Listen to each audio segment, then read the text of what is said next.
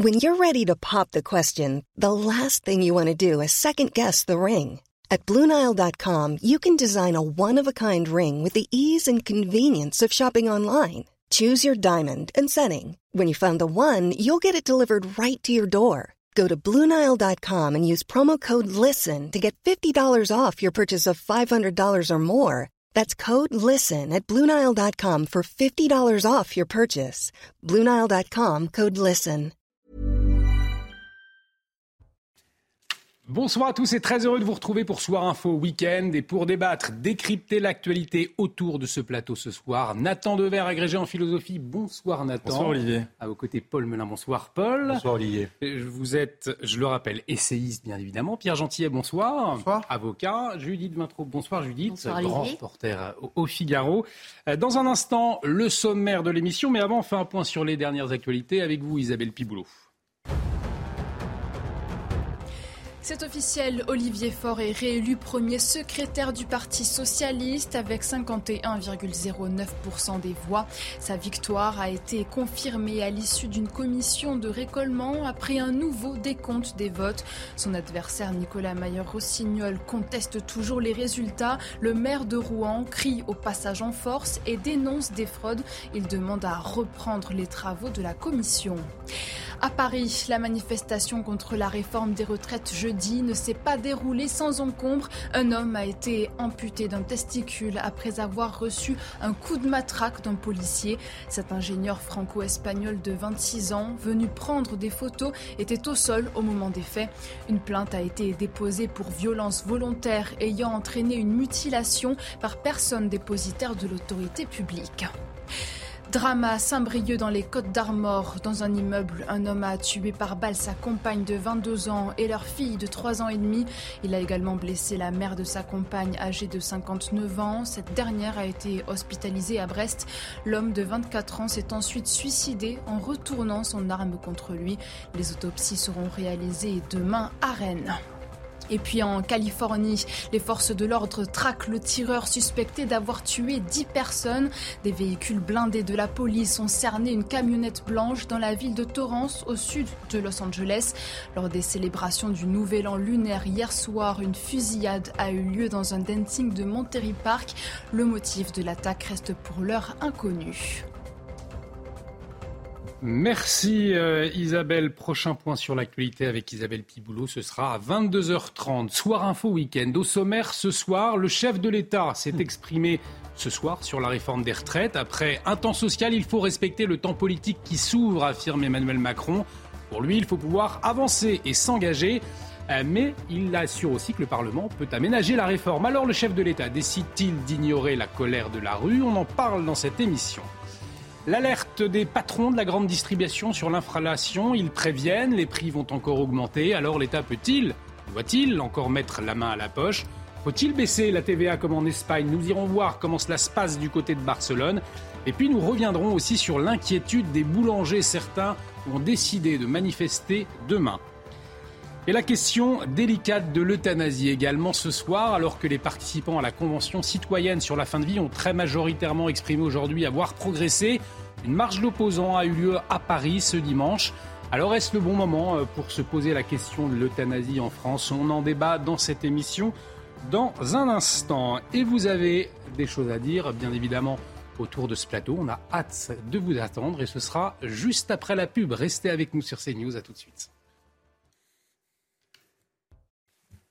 Et de retour sur le plateau de Soir Info Week-end. Bienvenue si vous nous rejoignez, toujours avec Nathan Dever, Paul Melinge, Pierre Gentillet et Judith Vintraube. Et toujours sur le devant de l'actualité, bien évidemment, la réforme des retraites, puisqu'Emmanuel Macron s'est exprimé ce soir, alors que les syndicats sont toujours, eux, déterminés à continuer leur opposition et que le gouvernement entend euh, continuer, lui, à va- convaincre, tout en assurant prendre acte de la forte mobilisation de jeudi dernier. On écoute le chef de l'État, on en parle ensuite. Il y a maintenant un temps politique qui s'ouvre à l'Assemblée. Il faut le respecter. Et donc moi, je souhaite que le gouvernement, avec euh, euh, les parlementaires à l'Assemblée nationale puis au Sénat, puisse travailler le texte et l'aménager. Et en parallèle de ça, il y a ce que prévoit notre Constitution, la possibilité, toujours respectée, même en temps de pandémie dans notre pays, de manifester, d'exprimer son mécontentement. C'est ça la vie démocratique. Et c'est une bonne chose. Et donc je souhaite que cette vie démocratique suive son cours. Et je fais confiance à chacun pour qu'elle suive son cours de telle manière qu'elle soit apaisée et qu'il y ait le moins de nuisances possible pour tous nos compatriotes. Donc le chef de l'État, plutôt euh, serein, il faut respecter le temps politique qui s'ouvre et il faut en même temps pouvoir euh, avancer, s'engager. Au fond, est-ce qu'il a euh, décidé, même s'il en a parlé, d'ignorer totalement le mécontentement de la rue Et pour lui, coûte que coûte, il a un cap et il va le tenir. Ah, le problème chez Emmanuel Macron, c'est qu'il y a vraiment un décalage, je trouve, entre, entre les propos qui sont les siens, là dans l'extrait que vous mettiez les propos sont tout à fait euh, corrects, il reconnaît la légitimité de la vie démocratique, des manifestations, etc. Et en même temps de son action. C'est-à-dire qu'il faut quand même rappeler une chose qui me semble essentielle, c'est que lors des dernières élections présidentielles, Emmanuel Macron a été réélu non pas sur un vote d'adhésion, mm. mais sur un vote, euh, disons, euh, de rejet euh, du Rassemblement national. Donc ce qui fait qu'à l'exception de son bloc du premier tour, les électeurs qui se sont reportés sur lui n'étaient absolument pas en train d'exprimer une approbation de son programme, loin de là, et juste ils refusaient que ce soit Marine Le Pen qui fût élue. Emmanuel Macron, à l'époque de l'élection, avait eu une sorte de, de stratégie rhétorique assez habile en disant qu'il n'y avait plus de front républicain et que donc c'était une manière de sous-entendre que c'était un vote d'adhésion. Ce qui était faux et ce qui est par ailleurs très dangereux parce que c'est performatif tout ça. Vous dites qu'il n'y a plus de front républicain, ça fait que ça contribue à, le tuer. Et à partir de là, il est élu et euh, il propose une réforme qui est largement impopulaire dans le pays.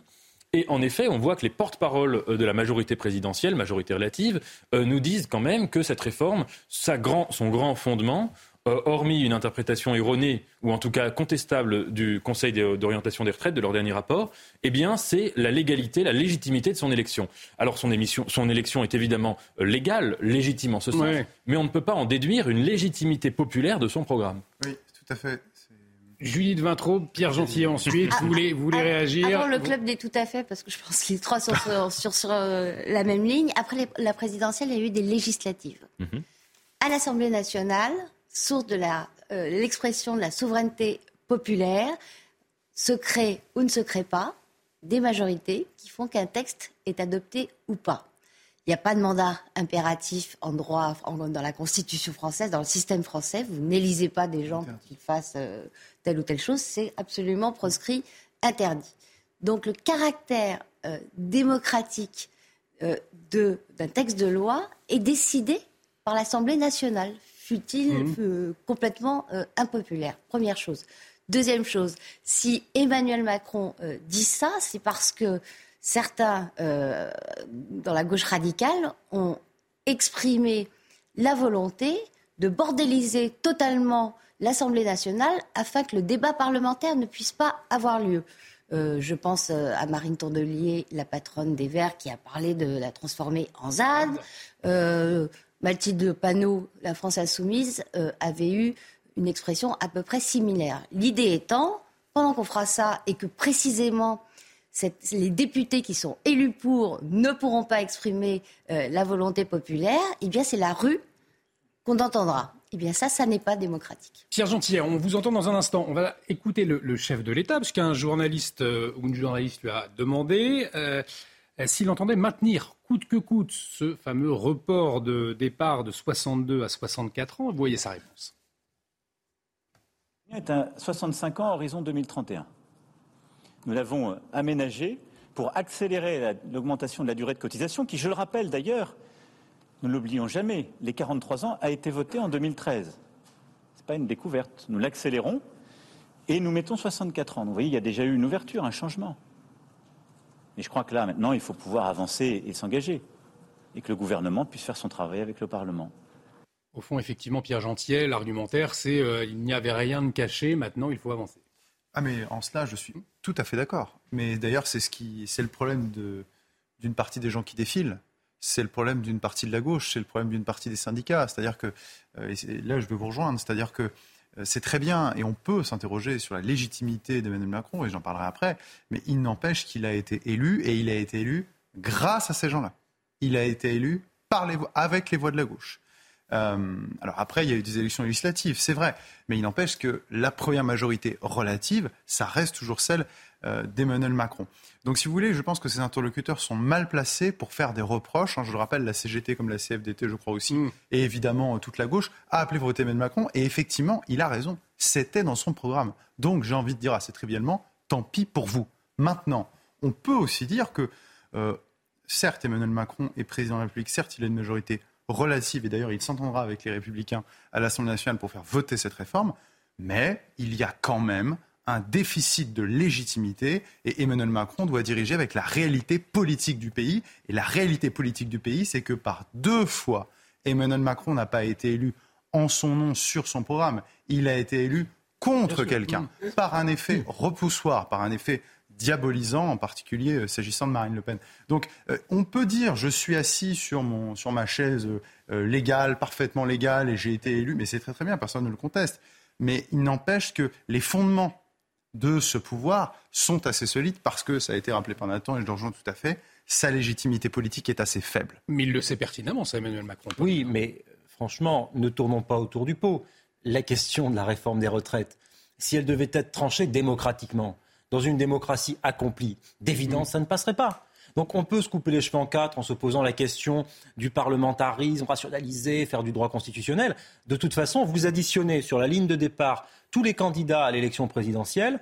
Euh, sur les candidats qui se sont présentés, il y en a a priori deux qui étaient favorables à une réforme des retraites en ce sens, Valérie Pécresse et Emmanuel Macron à eux deux, ça fait même pas un tiers des Français tout mouillés. Par conséquent, si vous additionnez les voix de M. Mélenchon, de Mme Le Pen, des écologistes, du Parti socialiste, vous arrivez donc à une majorité de plus de 50% de gens qui n'ont pas voté pour une réforme des retraites. Donc, si le président de la République n'était pas un président au petit bras, mais qui se mettait dans les pas du général de Gaulle, eh bien, que ferait-il? Il ferait ce qu'a fait le général de Gaulle après mai 68. Un référendum, un référendum. C'est ce que propose Jordan Bardella. C'est ce qu'a proposé Fabien Roussel aussi. Donc, c'est une question qui fait consensus par-delà les divergences politiques et partisanes. Donc, je crois que c'est la voie de la sagesse lorsqu'un sujet comme ça euh, soulève un débat populaire, il ne faut pas vouloir mettre la poussière sous le tapis avec cette histoire de temps social et de temps politique. Ça, c'est vraiment n'importe quoi. Non, le temps social est politique et le temps politique doit soucier du social. Donc si le président commence déjà à avoir une vision dichotomique sur ce sujet-là, il se trompe. Donc de fait, ce n'est pas à lui de mettre fin au temps social. Les tensions sociales mmh. seront apaisées du moment qu'il aura pris une décision politique qui emmènera derrière lui l'ensemble du peuple français. Sinon, très franchement, ce n'est pas une démocratie. Est-ce que l'abolition de la peine de mort est une, décision illégitime à vos yeux? Bah, François Mitterrand avait répondu à cette question par une citation célèbre. Il avait dit gouverner, ce n'est pas plaire. Et je lui laisse ces mots. Et pourquoi disait-il ça Parce il a dit cela suite à ce qu'il a fait en 1981.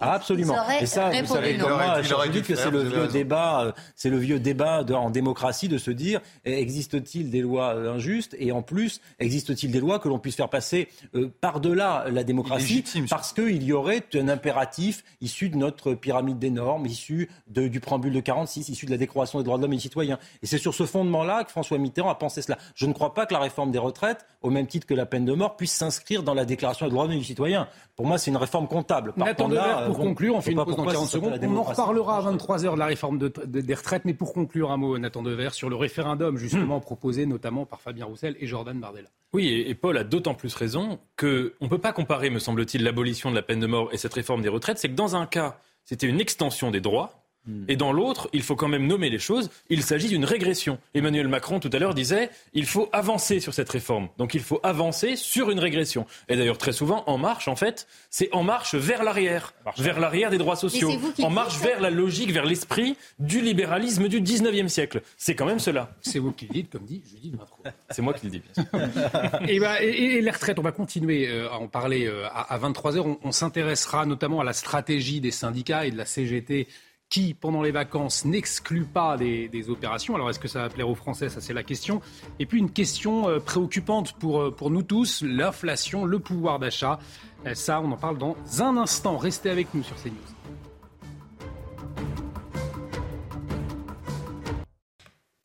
Et de retour sur le plateau de Soir Info Week-end, bienvenue si vous nous rejoignez toujours autour de ce plateau. Nathan Dever, Paul Melun, Pierre Gentillet, Judith Vintraube. Et je vous propose hein, de, poursuivre à présent par cette préoccupation majeure hein, pour les Français, l'inflation. L'inflation est ce cri d'alarme des patrons de la grande distribution, puisque selon Michel-Édouard Leclerc, eh l'inflation va se poursuivre dans les prochains mois alors que le prix ne cesse d'augmenter, comme l'ont constaté ces Français que nous avons rencontrés. Regardez. Sur les légumes, les fruits, tout ça, j'ai constaté effectivement pas mal d'augmentation, euh, des 20 centimes par-ci, même des 40 centimes sur certains articles.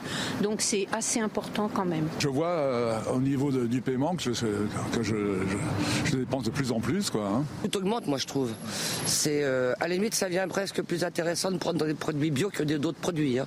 Ça a énormément augmenté, mais ça va. Il y, a quelques promos, mais c'est, ça va pas. Surtout avec l'essence et tout, tout, tout qui augmente. Moi qui ai des enfants, c'est, ça va mal. Hein. Alors on entend ces, Français hein, euh, qui constatent dans leur quotidien que les courses effectivement coûtent plus cher. Néanmoins, selon Michel-Édouard Leclerc, la France pour le moment, s'en est plutôt pas trop mal sortie. On va voir à, l'antenne hein, ce qu'a euh, déclaré Michel-Édouard Leclerc. Euh, est-ce que, selon vous, l'État peut, doit mettre davantage la main à la poche pour aider ces Français qu'on entendait tous les jours et qui voit euh, ses prix, euh, Paul Melun, augmenter D'abord, l'honnêteté nous oblige à dire que la situation dans laquelle nous nous trouvons là est, euh, disons, plus générale que ce que se résoudre aux frontières de la France, de l'Hexagone, et que l'État, si vous voulez, là-dessus, a des marges de manœuvre qui sont difficiles, qui sont restreintes sur le volet économique du problème. Hein, c'est-à-dire que on a été meilleur que les autres, comme le dit Michel-Édouard Leclerc? pour protéger les Français dans leur pouvoir d'achat? Voilà. Bah écoutez, euh, oui et non. Pour le moment, on en est, on en est à commencer à, voir le, mur, si vous voulez, terrible de l'inflation qui est en train de se poser devant les consommateurs. Lorsque vous avez des augmentations des prix de l'énergie dans les proportions que nous connaissons actuellement, même si la France est un pays, une grande puissance agricole, et ça c'est un des, éléments, si vous voulez, très importants de notre souveraineté alimentaire, de notre puissance, même là, si vous voulez, quand on entend parler ça et là les agriculteurs, les producteurs, euh, les éleveurs, lorsqu'ils nous parlent de l'augmentation de leurs charges, ils sont obligés de le répercuter. Maintenant, sur les solutions qui pourraient être apportées pour faire face à cette flambée des prix, bah, il n'y a pas 36 000. Ou la grande distribution réduit ses marges. Mmh. Et ça, je ne sais pas si Michel-Édouard Leclerc y est prêt. Enfin, en tout cas, c'est un vrai sujet. Parce que si vous voulez, aujourd'hui, nous arrivons dans des situations dans lesquelles les fournisseurs euh, voient leur prix augmenter et donc, parce qu'ils ont un prix de revient qui augmente, montent leur prix vis-à-vis de la grande distribution. La grande distribution ne veut pas réduire ses marges, donc elle augmente ses prix à la consommation. Et les ménages français, lorsqu'ils arrivent avec le caddie, pour 80 euros avant, ils avaient euh, tant de produits, maintenant ils en ont moins. Donc ça crée effectivement une crise terrible. Donc il faut que la grande distribution rogne sur ses marges. L'État n'a pas les moyens de faire ce, un re quoi qu'il en coûte et d'aller financer des chèques pour dire aux Français, eh bien non, maintenant on vous donne un chèque de nourriture tous les mois, etc., ou de titre de rationnement ou que sais-je. C'est pas du tout ça la solution. La solution, elle est, si vous voulez, de la part des acteurs économiques. Et il faudrait que la grande distribution ait une incitation de la part de l'État à réduire ses marges temporairement pour faire face à la flambée du, du prix des matières premières, notamment. C'est-à-dire quand Julie Dintrouble, les patrons de la grande distribution disent euh, alerte, attention, ça va encore augmenter, eux aussi, ils ont euh, une part de responsabilité? Oui, sans doute. Je ne suis pas euh, une spécialiste hmm. de ces questions commerciales qui sont extrêmement, extrêmement complexes, puisque on a trois parties qui se renvoient la balle. Les, petits producteurs qui estiment être victimes de la grande distribution, les intermédiaires, c'est-à-dire les fournisseurs, dont la grande distribution dit ils ont des lobbies, euh, c'est le lobby agroalimentaire, il est super puissant, euh, très bien représenté euh, à l'Assemblée nationale, et c'est lui, en fait, qui maintient la pression, la tête sous l'eau des petits producteurs comme les producteurs de pommes qu'on a vu protester, tout, tout en tout en faisant qu'on n'a pas d'autre choix que de maintenir les prix élevés pour le consommateur. Donc tout ça, et, franchement, pour, comprendre euh, ces mécanismes-là, euh, on sent bien que c'est on est très très très très loin de la concurrence pure et parfaite, que chacun se tient par la barche bichette, notamment dans la grande distribution, où on cherche en vain euh, où, est où, le, consommateur est gagnant, puisque il y a quasiment des ententes sur tous les prix. Pas, un ne bouge une oreille sans être certain que son concurrent la bougera aussi. Alors il est 22h30, on va retrouver Isabelle Piboulot pour le Flash Info. Dans un instant, on va, on va s'intéresser justement à, ces mesures qui pourraient être très concrètes pour les, Français qui nous regardent, justement pour être aidés dans, leur quotidien. Euh, on ira d'ailleurs faire un détour par l'Espagne, retrouver notre correspondant, puisque là-bas, ils ont décidé de baisser la TVA sur les prix de produits nécessité. Alors, Comment est-ce que c'est perçu là-bas? Est-ce que ça marche bien? On va s'interroger dans un instant, mais tout de suite, le rappel des titres avec vous, chère Isabelle. La France n'exclut pas de livrer des chars de combat Leclerc à l'Ukraine. C'est ce qu'a affirmé Emmanuel Macron lors du Conseil des ministres franco-allemands. Une déclaration alors que Kiev réclame des chars Léopard 2 à l'Allemagne. Selon les propos de la chef de la diplomatie allemande sur LCI, le pays ne s'opposera pas à la volonté de la Pologne de livrer des chars Léopard à l'Ukraine si Varsovie en demande l'autorisation. En 11 mois d'affrontement, la guerre en Ukraine aurait fait près de 180 000 morts ou blessés dans les rangs de l'armée russe et 100 000 côté ukrainien, sans compter 30 000 civils tués. Des estimations communiquées par le chef de l'armée norvégienne qui n'a pas précisé l'origine de ces chiffres.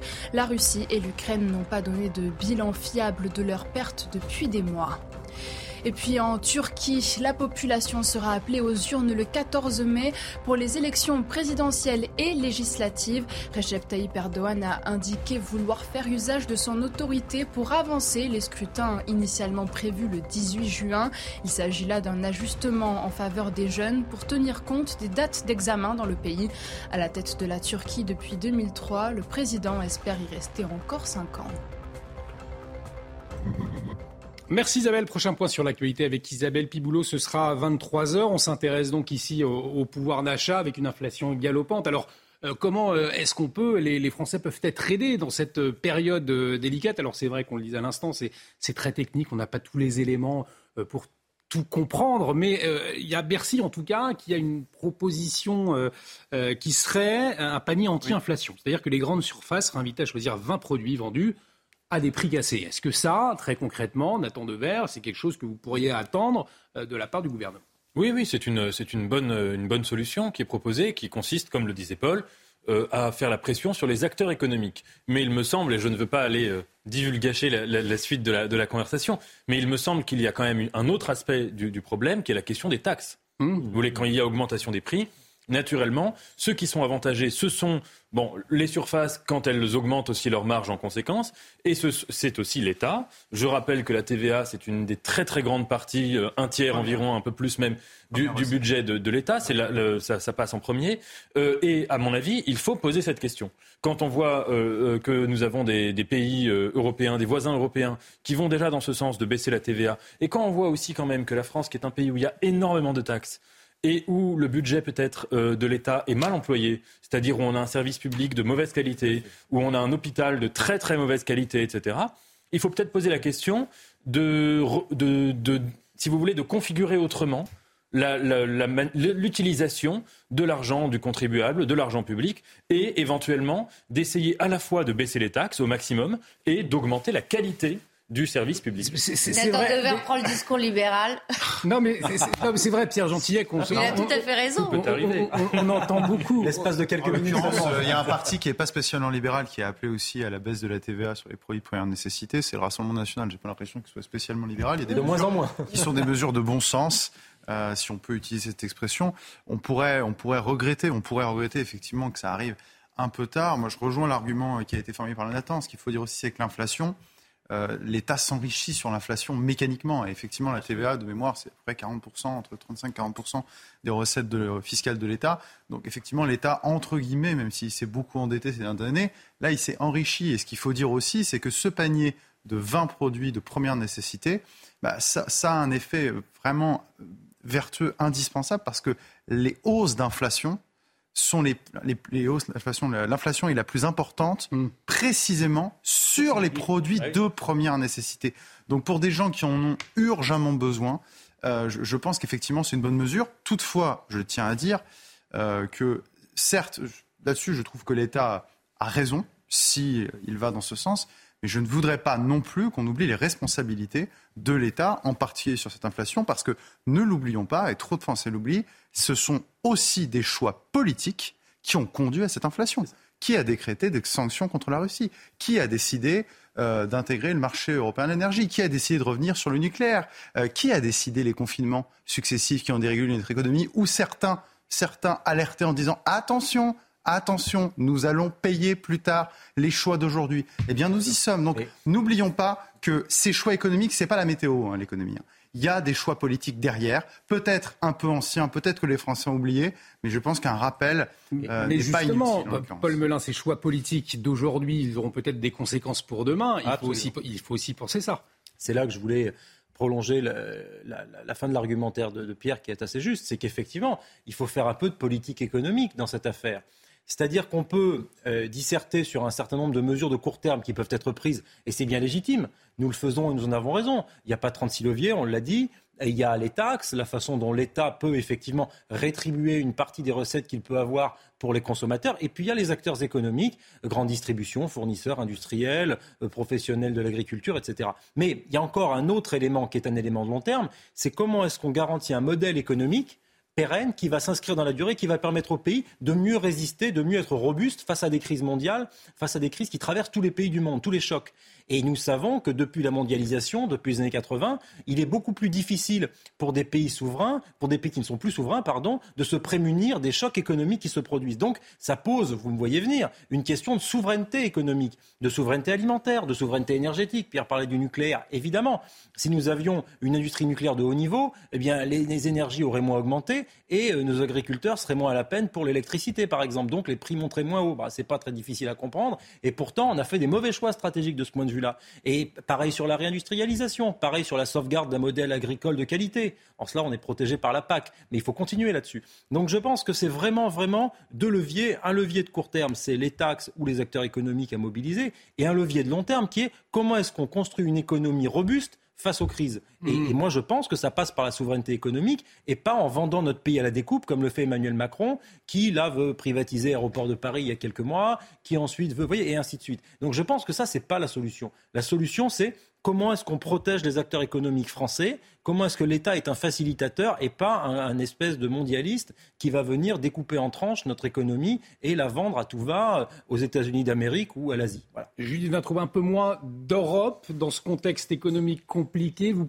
pensez que ça pourrait sortir euh, la France, en tout cas, euh, ça pourrait permettre d'autres solutions euh, que plutôt celles qui sont imposées ou proposées par Bruxelles? Je suis un peu gênée euh, de mettre dans le même sac euh, la décision d'aider l'Ukraine euh, à se défendre contre l'agression hmm. soviétique et puis russe, russe. je sais que Alors là, ça y est, je me suis russe et, et, le, et, le, et le marché unique de l'électricité que je trouve une extrêmement mauvaise décision. Évidemment, que ça a eu des effets aussi. Ça a eu des effets aussi. Non, le fait que ça ait eu des effets est absolument indubitable, mais c'est pas parce que c'est ça a des effets, voire des conséquences néfastes. Je pense euh, qu'on ne doit pas le faire. Euh, qu'on ne doit pas le faire. Ah, mais ça, c'est un choix politique. Ça, je ne parle pas du fond du sujet. Même si, demeurant, je suis on on ne peut pas les traiter de la même façon.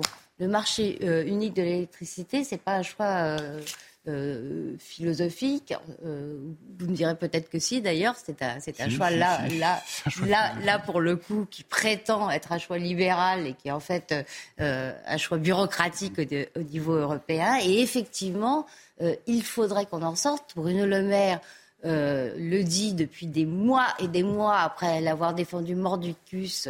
Euh, nos malheurs viennent de là, en tout cas en, ce qui concerne le prix de l'énergie, et on ne voit rien venir. En tout cas, on ne voit pas venir, et ça serait le moment, euh, de bras de fer avec l'Allemagne. Alors en tout cas, malheureusement, on ne va pas pouvoir aller en Espagne pour voir comment ça se passe suite à un, petit problème technique. Néanmoins, c'était François Bayrou, semble-t-il, sur cette baisse de, la TVA éventuelle, qui disait que bah, ça profiterait plutôt aux riches et pas aux pauvres. Alors, euh, est-ce que euh, vous, bah, comprenez cette réflexion Alors, justement, mais d'où la façon dont est pensé ce panier. Il y a plusieurs façons de penser ce panier alimentaire. Soit on dit, voilà, on prend 20 articles. Sur ces 20 articles, peu importe si vous achetez un, deux ou trois articles, vous aurez une baisse de TVA. D'accord? On met la TVA à 5,5. TVA à 5,5, c'est pour les produits de première nécessité. Alors, je sais pas si dans ce panier, euh, il est prévu de baisser la TVA. Une baisse de marge. Non, c'est des, prix bloqués. C'est des prix bloqués. Prix bloqués. Prix bloqués. Ok, prix bloqués. L'État y perd. Ou alors, deuxième possibilité, peut-être, peut-être plus intelligente, je dis peut-être, euh, c'est de dire ces prix bloqués, ces prix euh, préférentiels, si vous voulez, mhm. ne concerneront que les personnes qui achètent ces 20 produits. Et là, effectivement, ça, on, pourra cibler plus facilement bah, les populations qui sont plus pauvres, évidemment.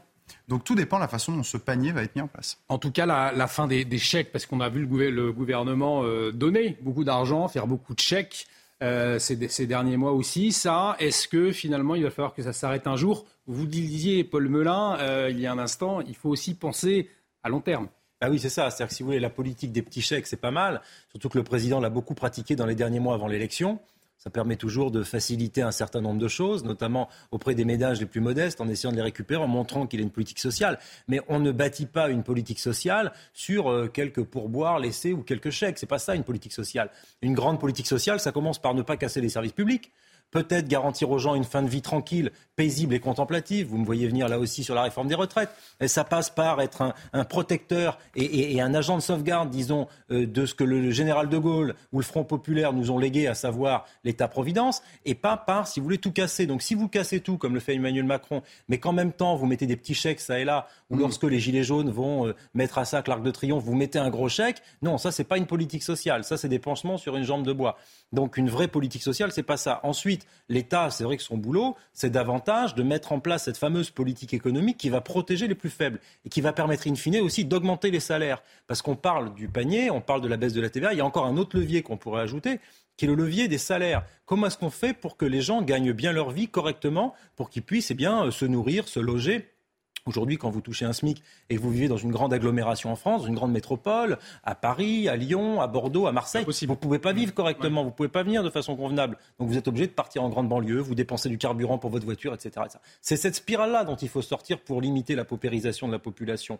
Mais encore une fois, la politique des petits chèques, si vous voulez, ça marchera, euh, ça marchera même pas jusqu'à l'été. C'est quelque chose qui est inopérant à long terme. Je, je suis d'accord. Ensuite, le problème, c'est que politiquement, ça va devenir de plus en plus acceptable pour inacceptable pour une partie des Français pour deux raisons. La première, vous l'avez rappelé, c'est qu'on l'a fait récemment. Et puis deuxièmement, je dirais encore, de manière encore plus importante, souvenez-vous qu'on nous a quand même parlé du quoi qu'il en coûte. Donc si demain, des gens qui sont dans une difficulté euh, conséquente, on leur dit, écoutez, là, c'est pas possible, alors même que l'État, je dis pas que c'est bien, mmh. c'est mal, je considère, euh, que l'État s'est endetté à hauteur de 15-20% euh, de, de, de, sa dette, je pense que ce sera inacceptable politiquement pour une grande partie des Français, même si économiquement je suis d'accord, il va falloir qu'on s'arrête. En tout cas, dans ce contexte d'inflation, eh bien, euh, il y en a qui appellent à manifester. Demain, ce sont les boulangers. Alors, euh, c'est un appel du collectif pour la survie de la boulangerie et de l'artisanat. Euh, et ce, malgré les annonces récentes hein, du gouvernement et les nouvelles aides qui ont été données pour tenter de calmer la situation. On en a beaucoup parlé. Euh, mais une mobilisation, c'est intéressant, qui se fait hors des syndicats. Euh, cette fois, le président de la Confédération des boulangers, Dominique Enract, lui, il n'appelle pas à manifester. Écoutez-le.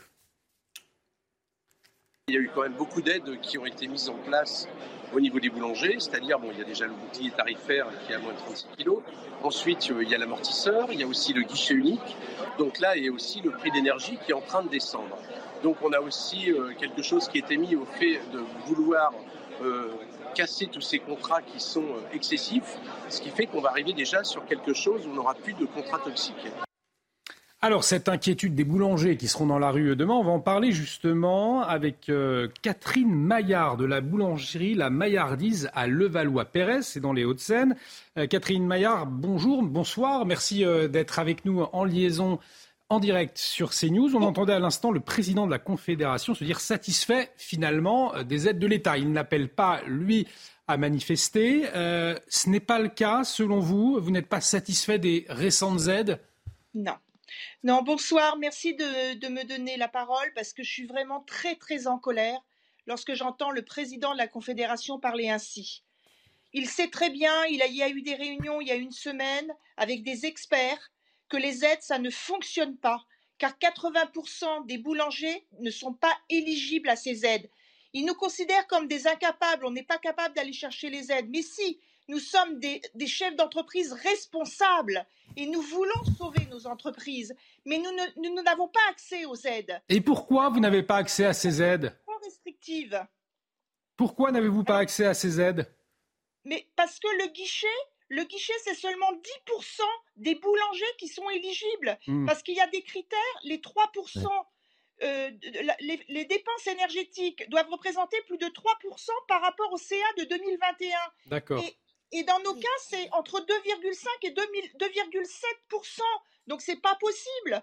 Après l'amortisseur, c'est un faible pourcentage de réduction des factures sur des factures multipliées x 5, x 6, x 7.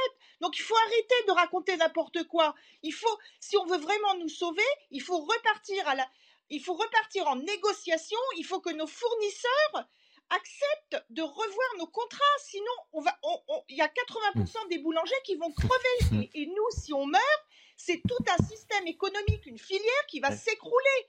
Il faut ouvrir les yeux. Il faut arrêter de, se faire plaisir. On, comprend que c'est politique là. C'est pas possible quoi. Monsieur Enrac, euh, écoutez-nous, écoutez la base, ça ne va pas. Donc du coup, vous vous, vous sentez très mal représenté aujourd'hui par les syndicats Tout à fait. Pas par notre syndicat, mm. mais par la Confédération. Le syndicat, on a travaillé avec eux, mm. ils ont reçu des experts, on a été reçus au syndicat, les adhérents la semaine dernière, ils ont mis le doigt justement sur le problème. Les aides, ça ne fonctionne pas. C'est pas qu'on nous sommes des incapables, qu'on ne sait pas aller les chercher, c'est que les boulangers ne sont pas éligibles aux aides. Donc ça, il faut bien que, que les consommateurs, que le gouvernement et que les gens le comprennent. Ça nous amuse pas d'aller dans la rue. Moi, c'est la première fois de ma vie que je vais aller dans la rue. Mais c'est parce que notre profession est en danger, monsieur. Elle est en danger. Alors justement, très, très concrètement, c'est quoi, vous, votre situation aujourd'hui? Ma situation, c'est x5. C'est-à-dire que je vais passer hmm. de 3 000 à 15 000 d'électricité. Je ne peux pas. Ma trésorerie est exsangue après le Covid. Vous savez très bien que déjà, la région parisienne, on a été très impacté par le télétravail, Paris s'est vidé, nos chiffres d'affaires ont été vraiment en difficulté, on a vraiment perdu du chiffre d'affaires et là on commence parce que nous sommes des professionnels, on a redressé la barre et là, là les fournisseurs vont nous tuer quoi, c'est pas possible. Juliette Vintraud me, me soufflait une question très intéressante. Oui, bonjour. Vous me disiez que le critère était inadapté parce que euh, l'énergie devait représenter au moins 3% de votre chiffre d'affaires, si j'ai bien noté, de l'année 2021. Hein, c'est ça? Et je voulais savoir combien l'énergie représente euh, dans votre chiffre d'affaires le plus récent, c'est-à-dire 2022. Alors 2022, là, pour l'instant, je, frôle, si vous voulez, les, aides, mais je ne peux pas les avoir. Et mon comptable est, là, est en train d'étudier, de reprendre toutes les factures, mais elles sont tellement compliquées à calculer, ces aides, que là, il ne il, il, peut pas se prononcer. Même un expert comptable, qui est quand même quelqu'un qui, qui, est vraiment aux pointes des chiffres, il ne peut pas me dire exactement les aides que je vais avoir. Donc c'est dramatique. Ah non, un chef d'entreprise qui ne peut pas budgéter, c'est affreux. Oui, alors là, vous avez toute la différence entre l'effet d'annonce et la réalité d'une mesure, avec éventuellement euh, un peu de zèle euh, des fonctionnaires euh, chargés de mettre sur le papier, de coucher sur le papier les conditions, mmh. de, de, de, mettre au point les formulaires, qui n'aiment pas que l'État dépense, pense-t-il, inconsidérément. Donc ça freine dans tous les coins et on arrive à ce genre de situation. Un cas très concret. Merci beaucoup pour, vos, votre hein. témoignage. pas la seule. Merci pour votre témoignage. Vous restez avec nous. N'hésitez pas à, intervenir. On le voit effectivement, Pierre Gentillet, cette complexité finalement pour obtenir euh, ces aides. Euh, et puis, autre, euh, autre problématique soulevée, c'est ces boulangers qui, au fond, sont assez mal représentés aussi. Alors ça, c'est un vrai sujet. C'est-à-dire que moi, j'ai vu, alors Peut-être que cette dame avait ça en tête, elle ne l'a pas dit. Moi, j'ai vu sur les réseaux sociaux de nombreux boulangers s'exprimer contre le président de la Confédération nationale des boulangers. Il lui reproche notamment d'avoir été, euh, d'être complaisant vis-à-vis d'Emmanuel Macron. Et il faut dire qu'il a été décoré de la Légion d'honneur par Emmanuel Macron lui-même le 12 janvier dernier. Donc ça paraît compliqué, effectivement.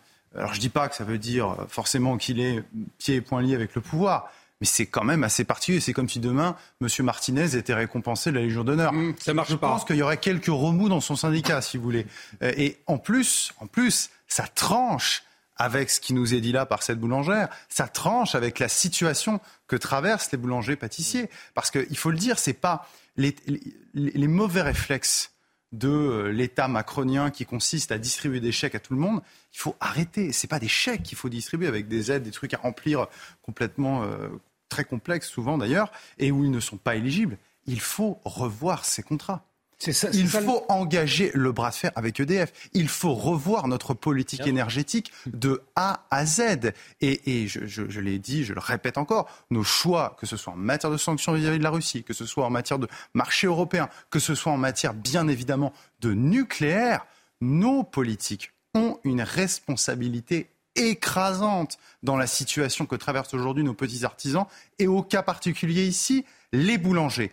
Donc évidemment, c'est intéressant. Ils ne se sentent plus représentés par leur syndicat, euh, par la Confédération nationale, pour les raisons que je vous ai expliquées mmh. aussi, mais ils n'ont plus confiance dans les politiques. D'où ce nouveau mouvement. Catherine... pardon, EDF, c'est l'État, donc vous voulez que le, l'État engage le la maîtrise. avec lui Mais non, mais parce qu'il n'a pas la maîtrise. Mais vous savez bien parce qu'il n'a pas la maîtrise avec le marché européen. Et puis aussi, à partir d'août, vous savez qu'on ne pourra plus, même au niveau européen, on ne pourra plus réglementer les prix. Donc, Nathan Dever, on, entendait euh, Catherine euh, Maillard, finalement, le, le cri de désespoir de, cette boulangère. ils seront euh, euh, nombreux, je pense, demain. En tout cas, on, verra bien, hors des syndicats, finalement, à s'organiser tout seuls euh, pour défiler dans la rue et, pour crier leur, désespoir et, appeler à l'aide. Donc, elle nous le disait, c'est juste, finalement, renégocier.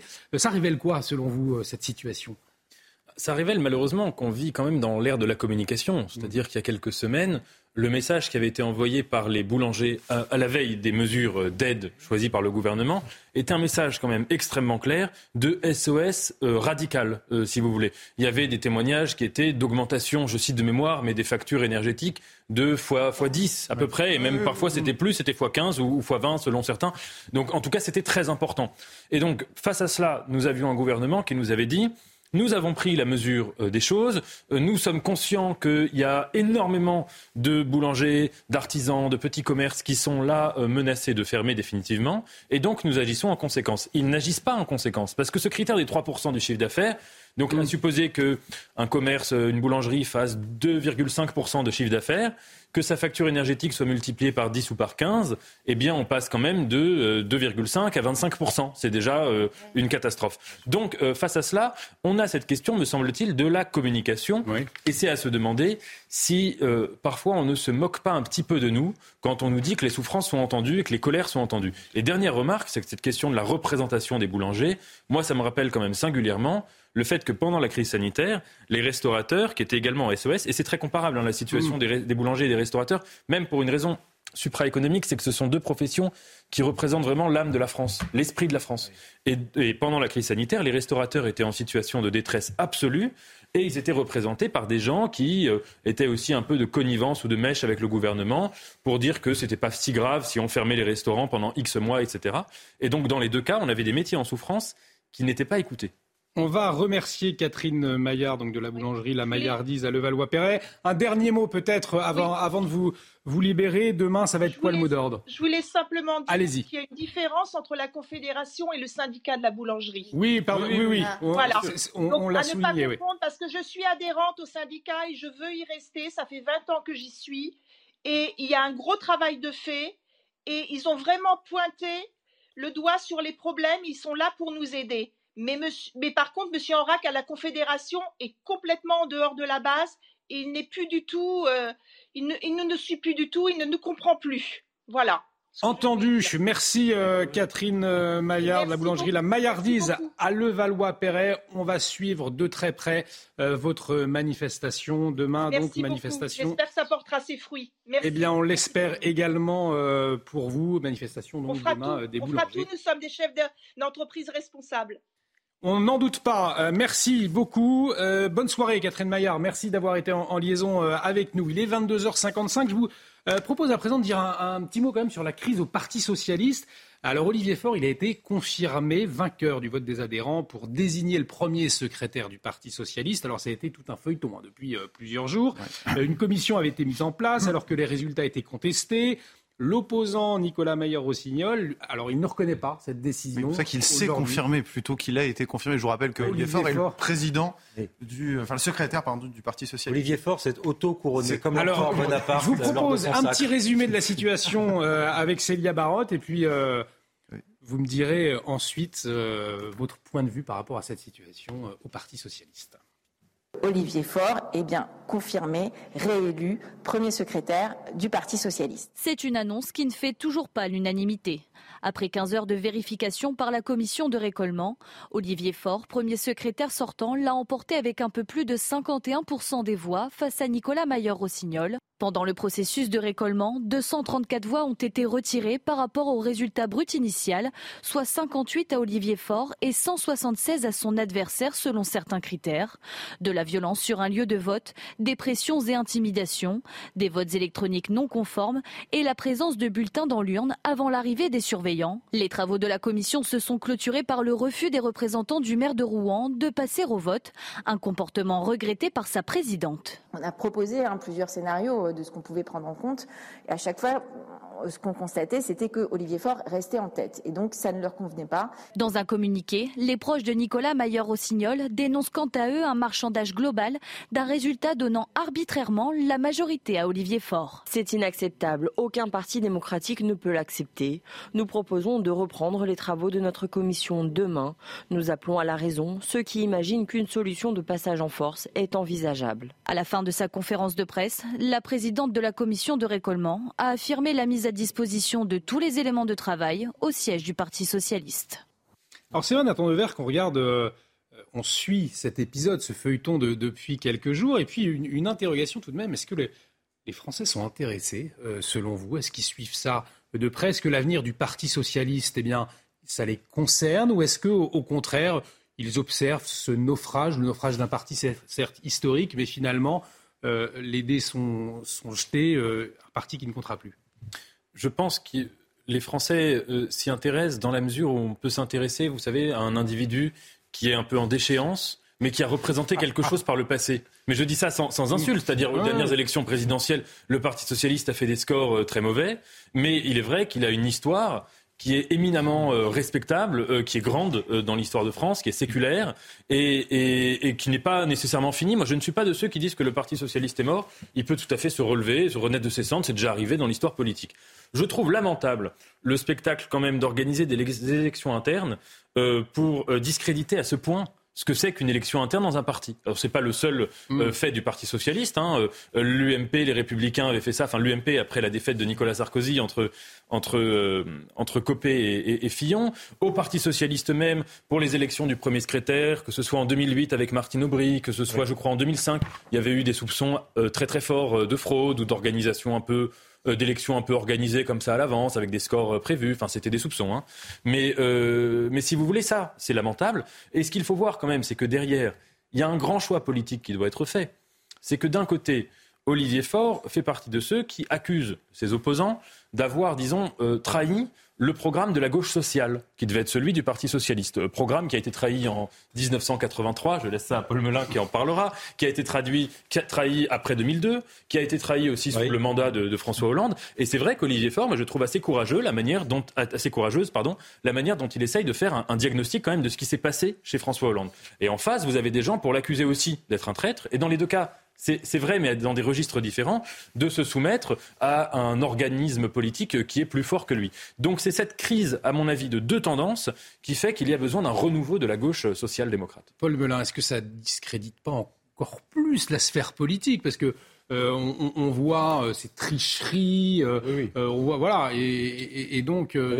ce qui est dramatique dans cette affaire, c'est qu'il y a en concentré en quelques jours tout ce qui occasionne depuis des années et des années une sorte de défiance, pour ne pas dire de dégoût, qu'ont les Français pour le politique. Et ces gens qui, si vous voulez, euh, notamment Olivier Faure, font partie de ceux qui crient haro contre les nouveaux populistes, contre les démagogues partout en France, en Europe, et qui, si vous voulez, euh, se présentent comme des perles à vertu ou des perles à morale, eh bien, sont en fait des tricheurs. Voilà la réalité. Mmh. Et si vous voulez, c'est ça qui est paradoxal, c'est que la difficulté, c'est de s'imposer comme un parent de vertu quand chez vous, eh bien, on voit que depuis des années et des années, il est difficile de tenir un congrès correctement. Il y avait eu cette guerre fratricide jadis entre Martine Aubry et Ségolène Royal, avec là aussi des scènes de ménage épouvantables. Là, on en revient à cela, alors même que Nathan le rappelait, le parti a eu des résultats calamiteux aux dernières élections. On a l'impression que le Parti socialiste pourrait être à 0,5% aux élections nationales. Et s'il y avait encore un siège à garder, il se battrait pour avoir ce siège. Mais ça, c'est un, vieil héritage de tambouille et de triche qui déplaît copieusement aux Français qui se disent mais qu'est-ce que c'est que ces gens euh, qui, euh, on voit des vidéos sur les réseaux sociaux avec des urnes qui sont planquées, des salles mm. verrouillées, des gens qui rentrent, des policiers qui rentrent pour faire la loi à l'intérieur des permanences ou dans les fédérations du Parti socialiste, de la tambouille avec des postes distribués pour telle ou telle élection parce que le PS est encore très fort aux élections locales. Donc il y a encore beaucoup de postes à avoir et tant qu'il y a des postes, ces gens-là seront là. Donc si vous voulez, ça fait penser à des politiques cyniques qui se battent pour des postes, qui se battent pour des élections après des victoires à la Pyrrhus et des triches. Et ensuite, dernier élément, pardon, pour l'élection et les 2% de Mme Hidalgo, aucune espèce de renouvellement idéologique plus du tout d'idéal. Jean Jaurès disait la gauche, c'est euh, aller à l'idéal en passant par le réel. Eh bien là, très franchement, on voit bien le réel chaotique, mais on voit plus du tout l'idéal au parti. Plus de cap, effectivement. Il est 23 h euh, Julie vous vouliez réagir. Je vous laisse une minute juste après le Votre question était est-ce que ça intéresse les Français? C'est ça. Rappelez-vous qu'au moment de la guerre euh, Aubry royale, il y avait 180 000 militants au PS qui avaient pris parti. Et là, 20 000 votants là. 23 000. 23 000. Vous êtes dur. 23 000. Laissez les 3 000. Donc en fait, la réponse, c'est que ça n'intéresse même pas les Français de gauche. Bien sûr. Voilà, donc c'est euh, très clair. Il est 23 heures, passé de une minute. Euh, le temps de faire le point sur l'actualité. On va retrouver Isabelle Piboulot. Rebonjour Isabelle. Après les mobilisations sociales d'hier et de jeudi, le thème des retraites s'est invité au Conseil des ministres franco-allemands. Emmanuel Macron souhaite que le gouvernement et le Parlement puissent travailler et aménager le texte de la réforme. Mais le chef de l'État veut avancer sur le sujet avec le moins de nuisances possible pour tous. Le projet de loi sera présenté demain au Conseil des ministres. Et justement sur les retraites, Jordan Bardella voudrait un référendum. Invité sur notre antenne ce matin, le président du Rassemblement national a plaidé pour cette solution afin, je cite, de sortir du débat par le haut. Il assure également que son parti présentera un projet alternatif, autrement dit une contre-réforme. Dans le reste de l'actualité, dans le 11e arrondissement de Paris, un homme a été tué par balle par la police ce soir. L'individu s'était montré menaçant envers des policiers. Il aurait été atteint à quatre reprises par deux agents des forces de l'ordre. Deux enquêtes ont été ouvertes, l'une confiée à la police judiciaire parisienne pour éclaircir les motivations de l'homme, la seconde à l'IGPN concernant les tirs des policiers. Et puis des milliers de manifestants à Paris venus protester contre l'euthanasie et l'avortement. Près de 6300 personnes d'après la préfecture de police, 20 000 selon les organisateurs. Essentiellement catholiques conservateurs, ils sont opposés à la possible légalisation d'une aide active à mourir et à l'inscription du droit à l'IVG dans la Constitution. Merci Isabelle. Isabelle Piboulot, prochain point sur l'actualité à 23h30. Et justement, euh, la légalisation de l'euthanasie, on, va en parler, on va en débattre dans un instant. Est-ce que c'est c'est le moment Est-ce qu'il y a suffisamment de, euh, de débat, de, le Parti socialiste, de, réflexion, mourir dans la dignité pour le Parti socialiste. Nathan Dever, Paul Melun, euh, Pierre Gentil, Judith Vintraube décrypte l'actualité. Débat à commencer par la réforme des retraites. Elle est donc présentée demain au Conseil des ministres et on le disait, le président de la République lui s'est exprimé ce soir. Après un temps social de concertation avec les syndicats, il y a maintenant un temps politique qui s'ouvre à l'Assemblée. Il faut le respecter. On en parlait tout à l'heure. C'est ce qu'il a dit. Sauf que les syndicats, eux, ne l'entendent pas de cette oreille. Philippe Martinez, secrétaire général de la CGT, n'exclut pas de s'en prendre aux plus riches avec des coupures d'électricité et des actions pendant les vacances ne sont pas exclues. Écoutez-le. À partir du moment où le, gouvernement s'entête euh, sur ce qui fait conflit, euh, oui, il y a possibilité qu'il y ait des journées d'action euh, pendant les vacances scolaires qui, euh, je crois, durant cette période, s'étalent sur plusieurs zones et sur au moins un, mois et demi. Pierre Gentillet, les Français qui pourraient être donc pendant leurs vacances dérangés par des actions de la CGT, est-ce qu'au fond c'est pas contre-productif ou alors ça annonce une volonté de, blocage dans les jours à venir et un bras de fer finalement qui va se durcir? On va voir, on va voir aussi seront euh, quelle sera pardon l'étendue des mobilisations à venir. Alors pour l'instant, la première mobilisation s'est plutôt bien passée, hein, il faut le reconnaître. Il y avait plus d'un million de personnes, donc c'était quand même euh, assez, euh, assez conséquent. Je parle pour Paris, hein, il me semble que c'était uniquement pour Paris. Hein, non, non, non, non, c'est pour en France. Un million à Paris sur deux millions euh, donc on va voir les mobilisations à venir, parce que encore une fois, il faut aussi que ces mobilisations, que ces syndicats se sentent légitimes à aller plus loin. Moi, je, je pense qu'effectivement, c'est contre-productif. Si demain, euh, on avait des coupures d'électricité, si on avait des grèves pendant les vacances, euh, si vous voulez, voilà, quoi. il faudrait que mmh. la CGT renouvelle un petit peu ses méthodes. Malheureusement, elle est sur des schémas qui sont des schémas assez archaïques. Par ailleurs, je le rappelle, je ne cesserai de le rappeler, ces gens-là ont appelé à voter pour Emmanuel Macron au second tour de l'élection présidentielle. Ils auraient très bien pu ne rien dire, s'abstenir. Ils l'ont fait. Qu'ils assument leur choix. Point. Pour autant, est-ce que les, Français risquent de trinquer, selon vous, euh, Julie de Vintraud? Bon, On sent qu'il n'y a pas une once de possibilité de dialogue pour le moment. On entendait le président tout à l'heure. Là, euh, euh, on entend Philippe Martinez qui, l'annonce. Hein, le, ils vont rien lâcher. ça semble compliqué. Mais en fait, je pense. C'est pas tellement Philippe Martinez qui est la, clé du dialogue éventuel, la reprise du dialogue entre les syndicats. C'est la CFDT. la CFDT de Laurent Berger. Et le problème, c'est que les 64 ans sont un totem et pour Laurent Berger et pour Emmanuel Macron. C'est ça qui bloque et qui est intéressant. C'est ça qui bloque complètement. Pourquoi? Parce que Laurent Berger a eu un vote qui le tient des militants CFDT qui ne considèrent qu'il euh, est hors de question de repousser euh, le départ à la retraite à 64 ans. Il ne peut pas faire autrement que défendre cette position qui n'était pas forcément la sienne, puisque lui, rappelez-vous, il était pour la réforme euh, avec l'instauration d'un système universel à point où il n'y aurait pas cette histoire d'âge pivot. Et Emmanuel euh, Macron, de son côté, il est tenu par ses 64 ans parce que la réforme est tellement complexe que personne n'y comprend rien.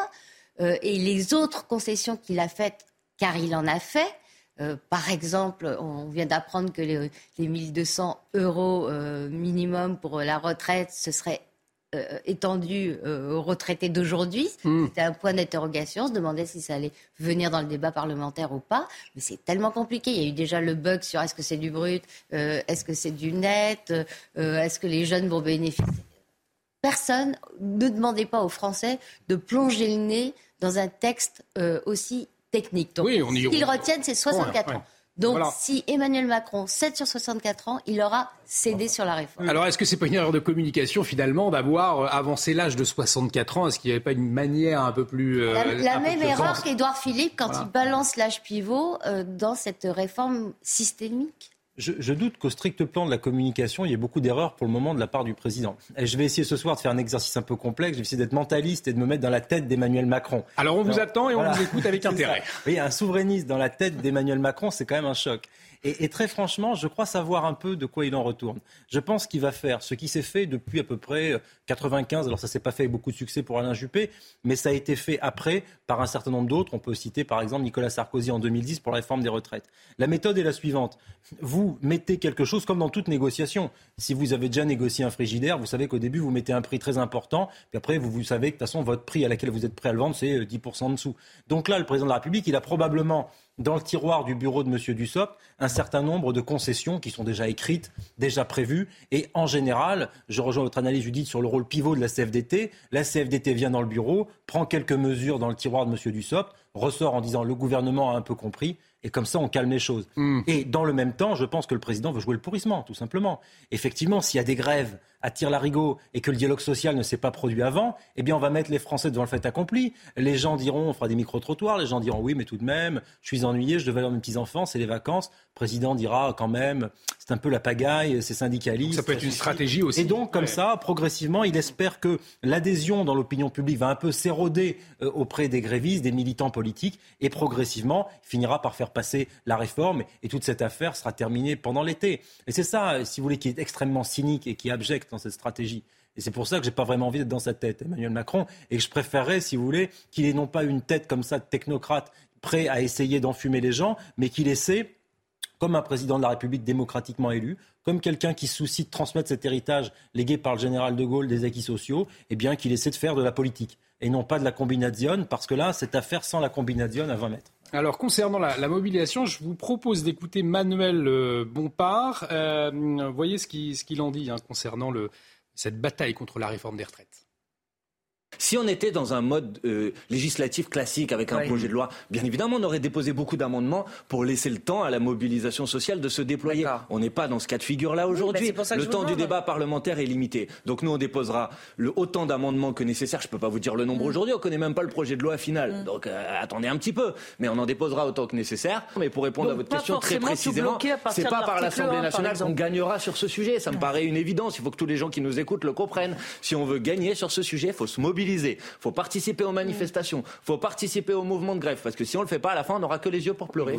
Alors la bataille contre la réforme des retraites ne pourra pas être emportée à l'Assemblée nationale, Nathan Devers, elle sera gagnée dans la rue ou rien. Est-ce que ça annonce des semaines, des mois difficiles à venir? Ça, Encore une fois, ça annonce des semaines ou des mois difficiles selon le comportement du gouvernement. Et en effet, sans jouer au devin, euh, si on se contente de constater le comportement qui a déjà été, enfin, dont a déjà fait preuve le gouvernement, manifestement, oui. Parce que que veulent-ils faire?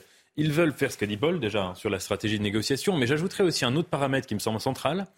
Ils veulent mettre le débat au niveau de la rationalité économique technocratique. Ce qui fait entre guillemets un ticket d'entrée pour avoir le droit de débattre euh, très élevé. Hein, parce que l'économie, c'est une discipline euh, très rigoureuse, euh, très précise, très tatillonne, avec plein de nuances, plein de détails. Ce qui fait que s'asseoir autour d'une table et discuter comme ça de la réforme des retraites, en tout cas, dans l'esprit où veut le faire le gouvernement, tout le monde ne peut pas le faire, sauf les économistes, c'est-à-dire les trois quarts, des, enfin même beaucoup plus, la plupart des citoyens. Moi compris, on ne pourrait pas le faire. Et évidemment, en faisant ça, il passe à côté du vrai débat, qu'il juge frivole, qu'il juge insignifiant. Mais le vrai débat, c'est un débat philosophique, c'est un débat idéologique sur notre vision du droit social, sur notre vision du travail, sur notre vision de la temporalité, de la manière dont doit se répartir le temps de vie euh, chez les citoyens, et surtout, je dirais, de la politique au sens le plus noble, le plus fort ou le plus tragique du terme, selon. C'est la manière dont une décision politique, un débat technocratique, peut avoir un impact sur des chairs, sur des vies, sur des usures biologiques, physiques, organiques, dont une réforme peut euh, faire en sorte qu'il y ait plus de citoyens, plus d'individus qui décèdent avant d'arriver à la retraite, qui puissent avoir faire plus d'accidents au travail, qui puissent, si vous voulez, être dans des situations qui vont les rendre davantage malades, qui vont nuire à leur santé. Et ça, à mon avis, c'est à ce niveau-là qu'il faut euh, mettre le débat, raison pour laquelle ça ne peut pas se faire qu'au Parlement avec des amendements, etc. Julie de Vintraud. J'admire beaucoup cette superbe euh, indifférence pour euh, les, basses réalités économiques, cette élévation d'esprit, mais il y a quand même une autre donnée, c'est que la population active va culminer en 2040 et ensuite baisser assez sensiblement. Ce qui veut dire que si on ne fait rien, je ne dis pas qu'il faut le faire selon cette mhm. réforme, moi je suis pour la capitalisation, une part de capitalisation, cette réforme n'en dit pas un mot. Si on ne fait rien, les retraités dont vous parlez et dont vous souhaitez l'épanouissement en bonne santé, eh ben, ils vont avoir une retraite qui sera équivalente à 30, 40% au mieux euh, de ce qu'ils gagnaient quand ils étaient dans la vie active. Et je vous assure qu'à 30% de ce qu'on gagnait, on n'a pas du tout, du tout la même vision de son bien-être et de son épanouissement. Pour clore ce dossier sur la réforme des retraites, je vous propose d'écouter Eddie Mitchell. Alors, pas une ah. chanson, Eddie Mitchell, mais il s'est exprimé sur Jean-Luc Mélenchon après la manifestation, cette manifestation qu'on a appelée la manifestation de la jeunesse soutenue par euh, LFI. Eh bien, euh, le chanteur euh, Eddie Mitchell, lui, s'est exprimé sur la présence du leader de la France Insoumise, Jean-Luc Mélenchon. Écoutez-le. Mélenchon, je ne comprends pas ce qu'il y fait. Parce qu'il est déjà à la retraite, j'imagine, de toute façon. Pas encore, visiblement. Pas encore, mais enfin bon, ça va pas tarder. Mais euh, je vois pas ce qu'il a à voir avec les jeunes. Vous pensez que la politique ne doit pas euh, se mêler avec cette ah, sociale de l'après-midi? Non, je, non, je suis pas d'accord. Gentil, il a raison, dit Michel, ou pas Jean-Luc Mélenchon n'avait rien à faire avec les jeunes. Euh, non, mais il me semble que c'était une. Enfin, c'était quand on dit c'est une manifestation des jeunes, c'était, il me semble que c'était des jeunes mélanchonistes. Des jeunes de la France insoumise, de la Nupes. Mmh les jeunes, c'était un prétexte, si vous voulez. Et donc, évidemment, Jean-Luc Mélenchon y est allé, il a raison d'y aller. Voilà. Maintenant, ça me permet de rebondir cet élément, si je me permets de faire une petite digression. Mmh. Euh, il y a un élément de langage qu'il faudrait arriver à faire bannir à tout prix. Euh, de, du vocable de gauche et la gauche a bien réussi à se l'accaparer, c'est elle parle en permanence de la jeunesse. Je trouve que là-dessus la droite est trop pudique euh, et elle accepte trop facilement cet élément de langage. non, ces gens ne représentent pas la jeunesse. D'ailleurs, la jeunesse ne vote pas majoritairement aujourd'hui à gauche si on, si on permet que la jeunesse aille de 18 à 30 ans et pas juste de 18 à 24 ans. On peut même prolonger, bien sûr, beaucoup plus euh, avec tous les gens autour du plateau, évidemment. Mais euh, si on reste dans les catégories franches, si on reste dans les catégories franches, il faut. C'est vraiment la plus grande supercherie de la gauche et ça depuis depuis longtemps. Mai 68 a été un point culminant. De, de, de, dire la jeunesse, la jeunesse se mobilise, etc., etc. Non, ces gens, bien sûr, ces gens, ces gens ne représentent pas la jeunesse et personne, personne de l'échiquier politique ne peut se prétendre représenter la jeunesse. Parce qu'il n'y a pas une jeunesse, hmm. il y a des jeunesses éclatées, fragmentées. Et ça, c'est la grande supercherie de la gauche de la rassembler derrière elle. Et, du coup, de faire croire qu'elle la rassemble. On va voir une partie de cette jeunesse, vous allez le voir, qui a défilé euh, cet après-midi dans les rues de Paris, mais pour un tout autre sujet, puisqu'il s'agissait de la marche pour la vie, euh, une mobilisation alors, des, des pro-vie opposée à la légalisation de l'euthanasie et opposée, opposée aussi à la constitutionnalisation de l'avortement. Ils étaient 6300 selon la préfecture de police, 20 000 selon les organisateurs. Ils ont euh, rallié dans l'après-midi les invalides au départ de Montparnasse. Et on écoute justement la, la motivation des participants. Et vous allez le voir, ils sont jeunes. On est là pour marcher pour la vie et pour montrer qu'on n'est pas forcément euh, euh, favorable aux lois donc, euh, qui, veulent légaliser l'euthanasie et, inscrire l'avortement dans la Constitution.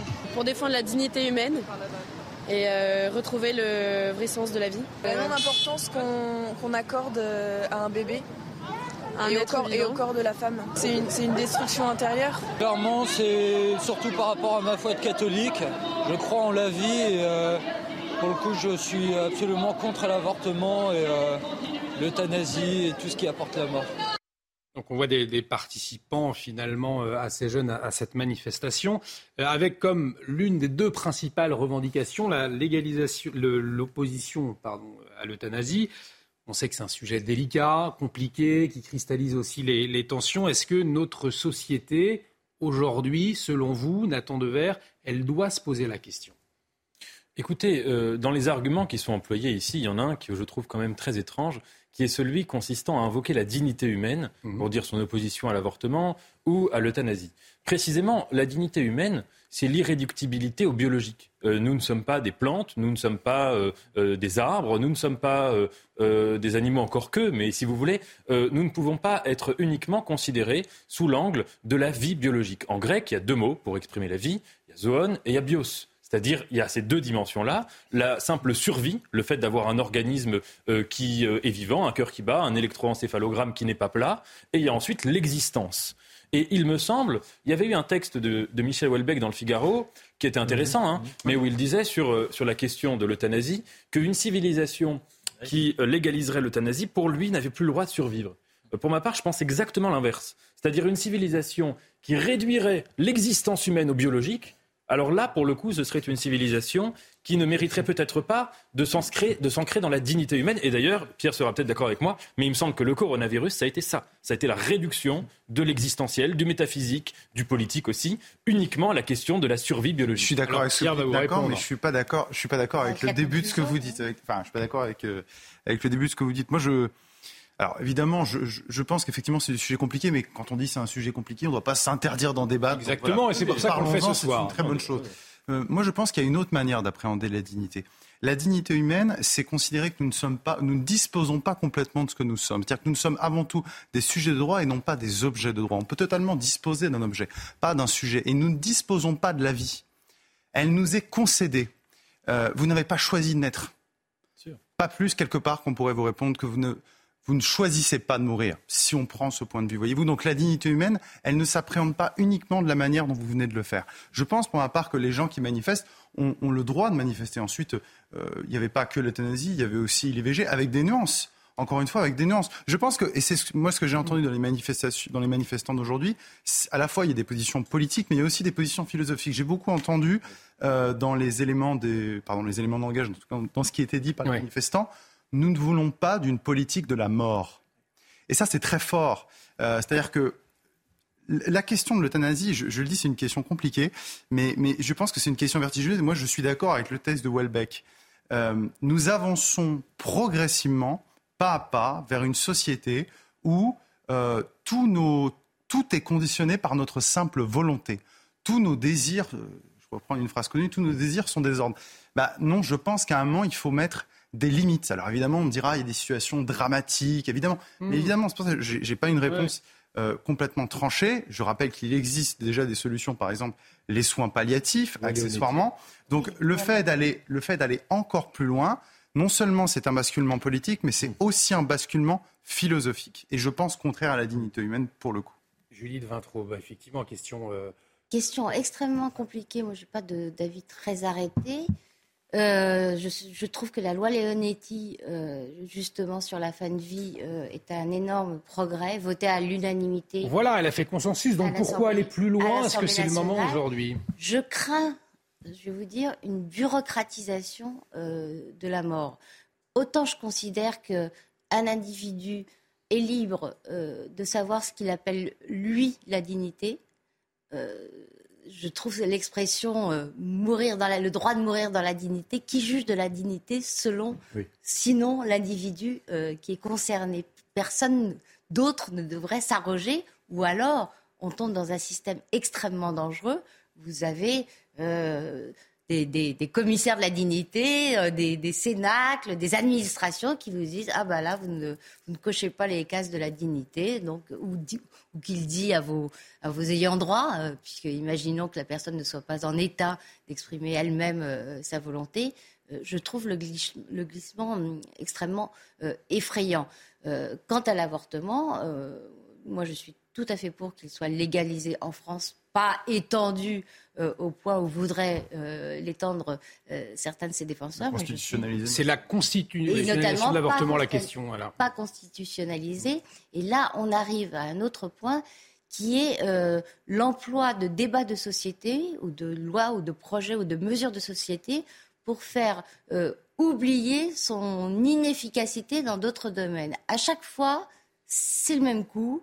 Euh, on fait un grand débat, euh, de préférence une convention citoyenne comme ça va être le cas euh, avec l'euthanasie. on a vu, on a vu avec l'écologie, la convention citoyenne, que quand on faisait ce genre d'usine à gaz, eh bien, qui en prenait la main sur l'usine à gaz, les militants acquis à une cause et une seule. Le débat n'était pas du tout objectif. les, gens qui participaient n'étaient pas informés. D'ailleurs, ils partaient dégoûtés parce qu'ils entendaient en boucle, en boucle le même discours.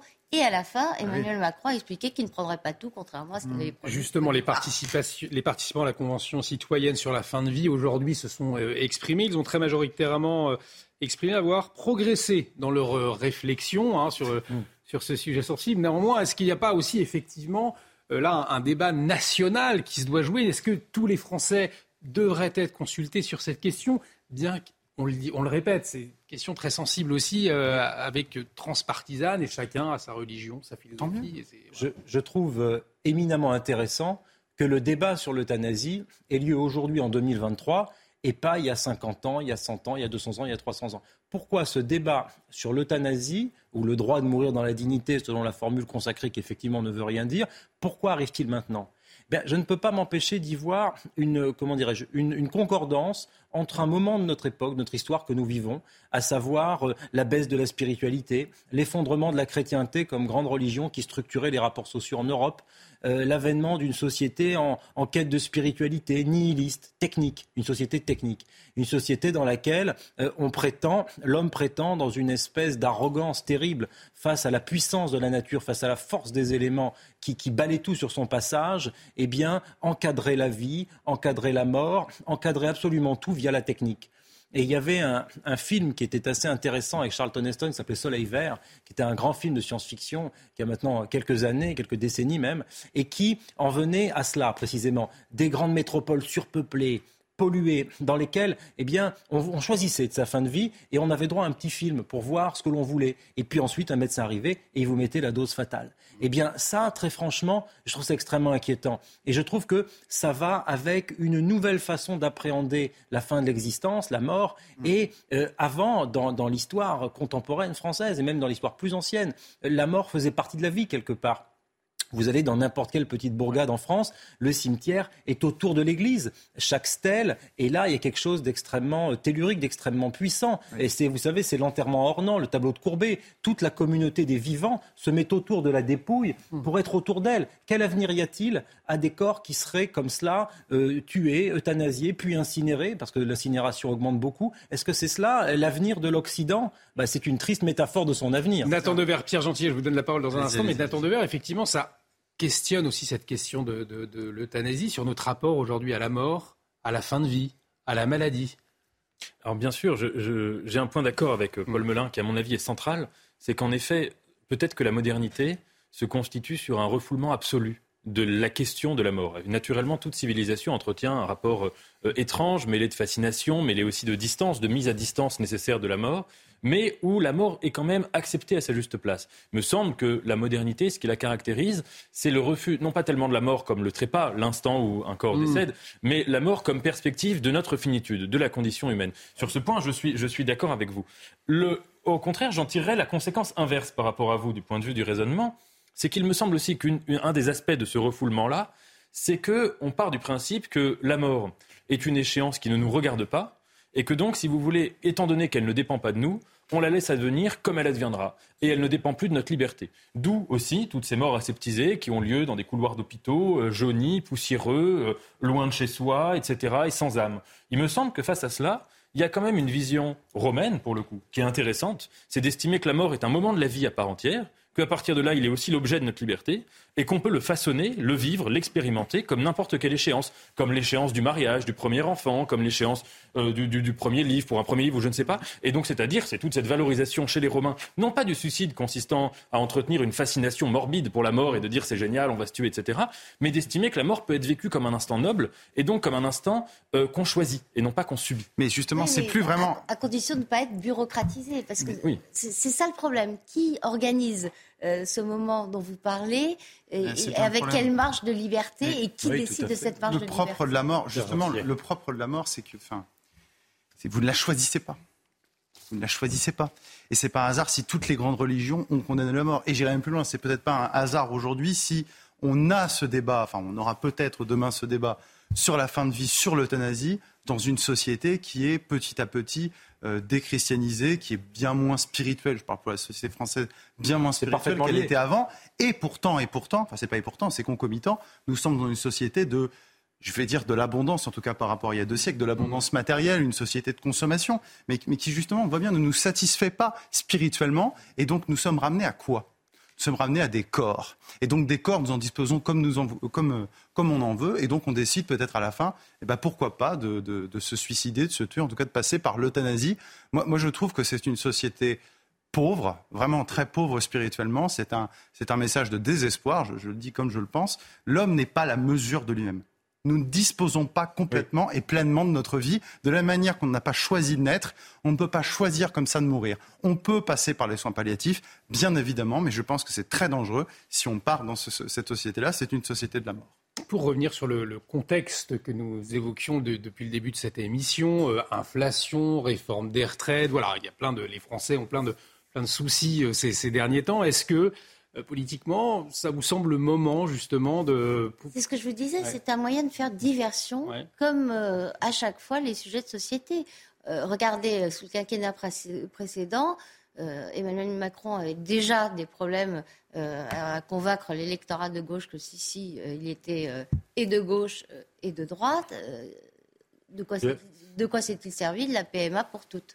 Ce qu'il appelait la, PMA. je crois que c'est même plus profond qu'une simple volonté de faire une sorte de paravent ou de, disperser l'opinion. Je pense qu'il y a derrière l'inflation de ces sujets de société, sujets sociétaux et de la, la, grande victoire du sociétal sur le social, notamment à gauche. Et effectivement, en cela, la constitutionnalisation de l'IVG en fait partie.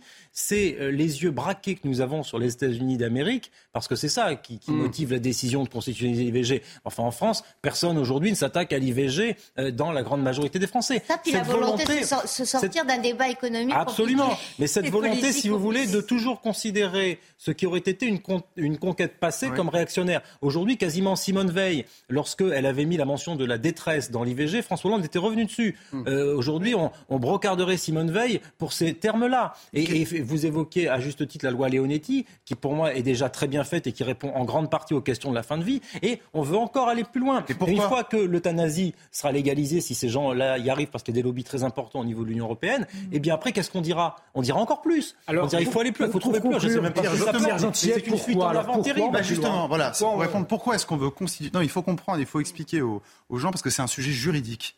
Pourquoi est-ce qu'on veut constitutionnaliser l'IVG Parce que l'IVG, je le rappelle aujourd'hui, euh, est autorisé. Euh, c'est légal, c'est une loi, bien connue évidemment, la loi de 75, qui a été d'ailleurs euh, modifiée depuis, bien et beaucoup modifiée Largement depuis d'ailleurs.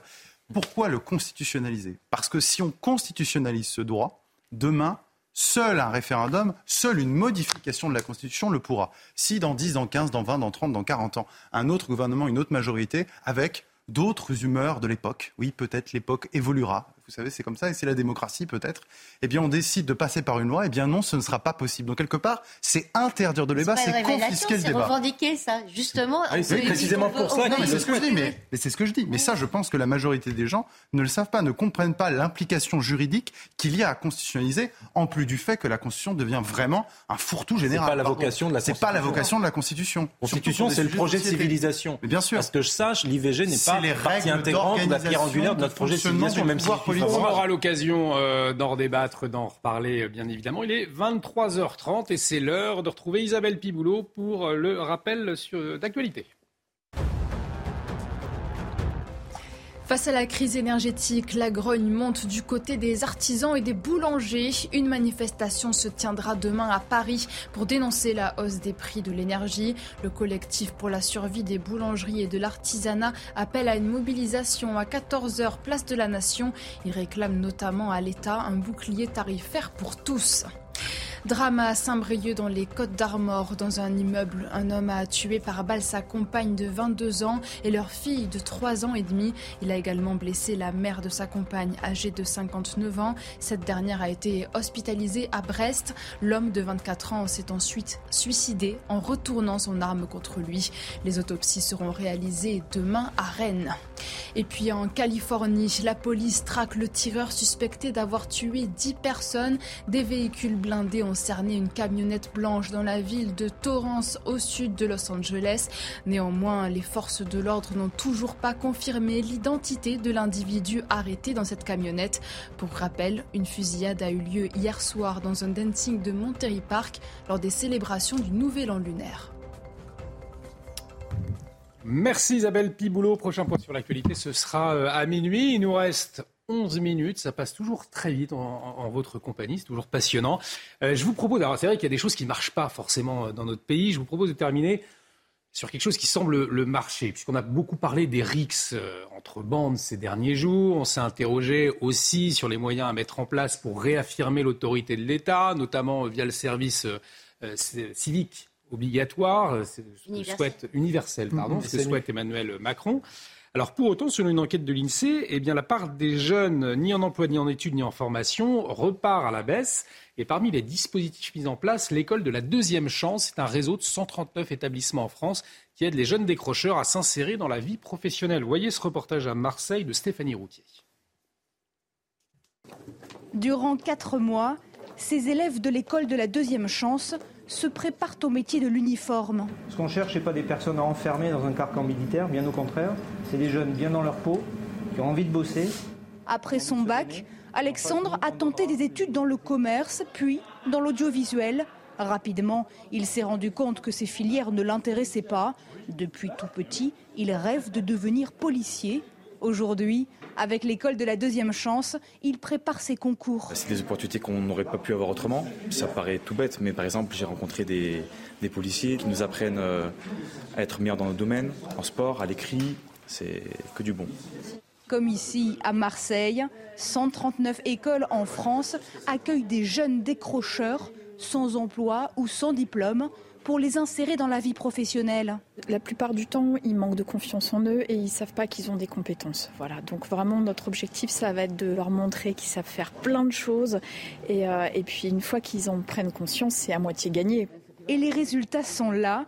Tous les ans, 64% de ces jeunes s'insèrent dans la vie professionnelle ou reprennent des études. Ah, donc l'école de la deuxième chance, un dispositif qui a l'air de, marcher. Alors on, le voit, hein, c'est encadré quand même par des militaires, il y a de l'uniforme. Alors est-ce que, c'est souvent la question qui, revient, est-ce que finalement cet encadrement militaire, est-ce qu'il ne faut pas profiter du savoir-faire de, l'armée pour, pour réintégrer ces jeunes? On s'interroge souvent, notamment ces jeunes délinquants, est-ce que euh, la clé, elle n'est pas là, elle n'est pas devant nous? Bah, je trouve que le reportage euh, montre quelque chose de formidable. Aucun dispositif ne peut se targuer dispositif vis-à-vis d'une population qui a décroché des, hmm. circuits habituels, ne peut se targuer d'un tel taux de réussite. Mais moi, je ne fais pas du tout le saut vers, vers euh, euh, le service militaire ou le, rétablissement du service militaire ou d'un encadrement militaire parce hmm. que euh, j'ai des amis qui ont eu le malheur de faire les, dernières, les derniers services militaires. Il y a des gens auxquels ça a permis de passer le permis de conduire, hmm. voire d'apprendre mieux à lire, parce qu'il y avait aussi ça dans cette, ce mélange de tous les jeunes hommes de France qui étaient à cette époque le service militaire aussi des trucs complètement débiles, euh, des, des, mois et des mois euh, perdus avec des petits chefs Euh, donc, euh, à mon avis, on ne peut pas du tout considérer ça comme l'alpha et l'oméga du, du, retour de, de la jeunesse en mal, en mal de, de, de métier ou non insérée dans la société vers, des voies plus prometteuses. Mais en tout cas, est-ce que ça pourrait pas être un cap pour le, pour le gouvernement? On s'interrogeait de savoir où passait notre argent, l'argent euh, des impôts. là, il y a 139 établissements. Est-ce qu'il ne faudrait pas euh, finalement en, créer davantage euh, et réunir les décrocheurs? bah, C'est ce que, ce que j'allais dire, c'est que là, ce sont pour des métiers militaires. Alors, l'armée a... Pas seulement. Pas seulement. Pas seulement. D'accord. Alors dans ce cas, je vais changer mon jugement. si ce sont si euh, ces écoles sont là pour former euh, de futurs militaires ou en tout cas euh, des personnes qui sont utiles à l'armée, écoutez, pourquoi pas Et somme toute, je trouve ça assez logique. Pour le reste, je me méfie de la tendance d'ailleurs que vous avez évoquée dans la question que vous me posiez, à savoir est-ce qu'on ne devrait pas généraliser ces dispositifs? Excusez-moi, il y a un truc qui s'appelle l'éducation nationale, je crois quand même. Mmh. Il y a des écoles, et je ne pense pas que ce soit le rôle de l'armée euh, de se substituer à des enseignants, y compris des enseignants de deuxième chance, hein, qui est des écoles de, pour, la, pour, une deuxième chance que, que la République française, que l'État français euh, tendent la main, alors pas trop, mais tendent la main pour une deuxième chance, hein, une deuxième chance, pas une troisième, quatrième, cinquième, dixième, hein, c'est pas un abonnement à la deuxième chance, il hein, faut bien comprendre ça aussi. Pourquoi pas? Mais pourquoi pas? Mais par contre, je pense que ce n'est certainement pas le rôle de l'armée euh, de, de, former les, de former les jeunes. Donc à l'éducation nationale de revoir ses méthodes, ah au fond. Ben, à la limite, s'en inspirer. S'en inspirer, oui, pourquoi pas, bien sûr. Nathan Devers. Oui, euh, c'est très beau qu'il y ait des, projets, des initiatives de, substitution ou parallèles, euh, mais plus on passe de temps à s'extasier de ces projets, mais on a raison de le faire, hein, mmh. et, moins on, on, remarque en effet que le problème, c'est qu'il y a une éducation nationale, une université aussi, euh, qui est en défaillance. Alors face à cela, cueillir, bon alors là c'est des institutions, même ait des initiatives entre guillemets personnelles, extra-étatiques, euh, qui essayent de, remédier aux, carences de l'éducation nationale, c'est-à-dire notamment au fait qu'il y a beaucoup de reproduction, enfin que l'éducation nationale est aussi une machine de reproduction sociale et qui ne fonctionne malheureusement pas assez avec l'égalité des chances, c'est-à-dire avec un, un enseignement qui est d'aussi bonne exigence et d'aussi bonne qualité partout. C'est formidable. En 2002, pour le coup, euh, quand Michel Onfray avait réhabilité l'idée d'université populaire, Ensuite, on peut discuter de ce qu'il en a fait, mais l'idée de dire, de faire revenir sur le devant de la scène publique cette grande idée du 19e siècle qui était l'université populaire, c'était une, c'était une idée euh, importante. Il y aurait d'autres euh, initiatives à prendre. Mais il me semble que tout cela doit aussi et surtout s'accompagner d'un diagnostic sur l'état de l'éducation nationale et en l'occurrence et de l'université sur le fait qu'en France nous avons assisté, c'est normal, depuis 20-30 ans, à une augmentation démographique importante. Hmm. Et que euh, les hausses de budget, les hausses de place à l'université n'ont en fait pas accompagné cette évolution démographique. Donc, ce qui fait qu'aujourd'hui, nous sommes non seulement souvent avec des baisses de budget, mais nous sommes même avec des, des, des accords, des accords de Julie de Vintraud à l'université. La massification de l'université est, un fait et elle n'a pas apporté forcément un, un lieu disant ou quelque chose de positif au sein de l'université. Il y a plus de monde que d'étudiants. De, que de professeurs, pardon. C'est-à-dire Ah que oui, le rapport vrai. proportionnel entre l'augmentation démographique, donc augmentation du nombre logique d'étudiants qui vont être amenés à l'uni- à l'université, et augmentation de création de postes, augmentation d'infrastructures, augmentation, en fait, si vous voulez, de, de- des capacités d'accueil et d'instruction de, ces étudiants, n'a pas été Vous, enfin, proportionnel. vous pouvez prendre le problème sur deux Ju- ans. Julie- Des Julie- capacités Julie Vintraube. Le fait qu'il y ait euh, des premières années en droit, en histoire, en sociologie, dans lesquelles vous avez des milliers et des milliers d'étudiants, alors qu'on sait très bien que derrière, il n'y a pas de débouché Voilà. professionnel. quoi. Exactement. Et si le nombre de postes était gage de réussite d'un système, euh, il n'y aurait aucune Oui, raison que l'éducation nationale échoue. Non. Mais je pense que Nathan, par contre, vous avez raison de mettre le débat au niveau de l'éducation nationale et même de l'éducation populaire. Si on fait référence à l'initiative de Michel Onfray sur l'université populaire Normandie, c'est que euh, c'est là que le bas blesse dans notre pays. Et pourtant, c'est là qu'il y aurait tant et tant à faire. Après, il y a une grande difficulté, c'est que euh, moi, le premier, je, je- je prends la critique pour moi-même. Lorsqu'on débat d'un problème de société, que ce soit la délinquance, que ce soit la quête de sens pour la jeunesse, Mm. là, on remet toujours le débat de l'école et on met toujours la responsabilité sur l'école. Non, mais l'école fait pas assez bien. Bon. C'est difficile parce que l'école, elle est là aujourd'hui pour soigner les maux MAUX d'un certain nombre de, de- comment de problèmes qui sont bien plus profonds et qui traversent la société et qui rejoignent un peu notre débat, pardonnez-moi, sur la fin de vie ou sur l'inflation, sur tous les sujets qu'on a balayés ce soir, qui sont pour moi le symbole d'un Occident qui se cherche, qui n'est plus en mesure d'offrir le même degré de transcendance et d'absolu qu'il n'offrait dans les Trente Glorieuses ou à la Belle Époque au début du XXe siècle. C'est difficile aujourd'hui, je pense, pour, euh, pour les jeunes. Euh, loin de moi l'idée d'en faire le, le porte-parole, même si j'étais jeune il n'y a pas si longtemps. Mais Vous l'êtes encore. Je le suis encore un peu avec Nathan. Mais enfin, toujours est-il que et avec Pierre, oui, c'est vrai. Et surtout, et surtout avec Julie. Tout le monde. Non, en fait, on est tous Tout légitimes. monde, dire à Eddie Mitchell, on est tous légitimes à parler de la jeunesse. En fait. Non, mais voilà, si vous voulez, je pense qu'il faudrait avant tout réfléchir, mais ça c'est un projet de société qui est immense, à quelle transcendance on offre aux jeunes, quelle spiritualité, quel avenir on leur donne dans ce pays, quelle place on leur donne dans ce pays. Et après, on passera effectivement par des mesures de mixité. Et là, c'est une des rares fois où je suis d'accord avec Papendiaï, c'est quand il parle de la mixité. C'est qu'effectivement, si vous... Alors ceci dit, il ne se l'applique pas à lui-même puisqu'il a mis ses enfants à l'école alsacienne. Mais enfin, s'il était un peu... S'il avait une vie moins anti-philosophique, il les aurait mis dans le public. Moi, j'ai fait toute ma scolarité dans le public, il y a de très bons publics. Mais en tout cas, je pense qu'on on mérite cela aussi. Et, et- et si vous voulez, je pense qu'une partie importante de la réussite des jeunes élèves, il y a quelques années, il y a quelques décennies maintenant, résidait aussi dans cette mixité. Que le fils ou la fille de médecin était avec le fils ou le fils d'ouvrier parce Mm. que c'était des quartiers où dans lesquels il y avait des lycées publics, dans lesquels beaucoup de gens allaient. Et bien aujourd'hui, ça, c'est en train de se perdre. Donc le problème de la mixité, il est très important. Et ensuite, sur le sujet de la discipline et de l'autorité, Effectivement, il devra venir aussi, mais là aussi, c'est pas seulement l'école. Et effectivement, sur la dimension du SNU et, et sur la perspective d'un service militaire, moi, je suis pas complètement opposé à l'idée d'un service militaire. Je pense qu'il devrait être restauré pour éviter les chefs haillons, et qu'il devrait être différent de celui d'il y a quelques années, probablement mis fin par Jacques Chirac. Mais je pense que c'est une bonne solution. La réserve dans la gendarmerie, il y, a, il y a plein de choses qui peuvent être mises en place aussi, et je crois qu'on a le droit de faire confiance aussi à nos, à nos militaires, à nos policiers gendarmes pour encadrer les jeunes. Et Julie de Vintraud pour le mot de la fin. Oui, juste, euh, je, comprends votre nostalgie, mais euh, à mon avis, euh, à l'époque dont vous parlez, ce qui donnait le dynamisme et l'espérance, c'était la certitude ou la quasi-certitude que ces enfants auraient une situation meilleure. Les enfants vivront mieux que les parents. Voilà, que les enfants vivront mieux que leurs parents. Demander à une société de nous fournir un sens de la vie, en fait, une transcendance, c'est pas son travail. Euh, ne confondons pas les registres. Merci Julie Vintraube. Merci à, à- merci à tous les quatre. Merci euh, moi. Vintraube. Merci Pierre Gentillet. Merci. Euh, Merci, beaucoup, Olivier. euh, Merci Nathan Dever. Alors Paul Me- Melun et Nathan Dever qui sont arrivés ensemble. Vous aviez un petit peu froid tout à l'heure. Je me suis demandé euh, si vous aviez pas fait la Glagla Race sur le lac d'Annecy. On, va peut-être voir les, les images. La plus célèbre des compétitions hivernales de paddle. Elle a eu lieu ce week-end. Regardez ces images magnifiques. C'était la neuvième édition hier. Nathan Dever, c'est du pédalo qui fait. C'est du pédalo, c'est ça. De 80 participants. Une eau à 6 degrés. hein. Température moins 3 degrés. Je ne sais pas si vous êtes tombé dans l'eau.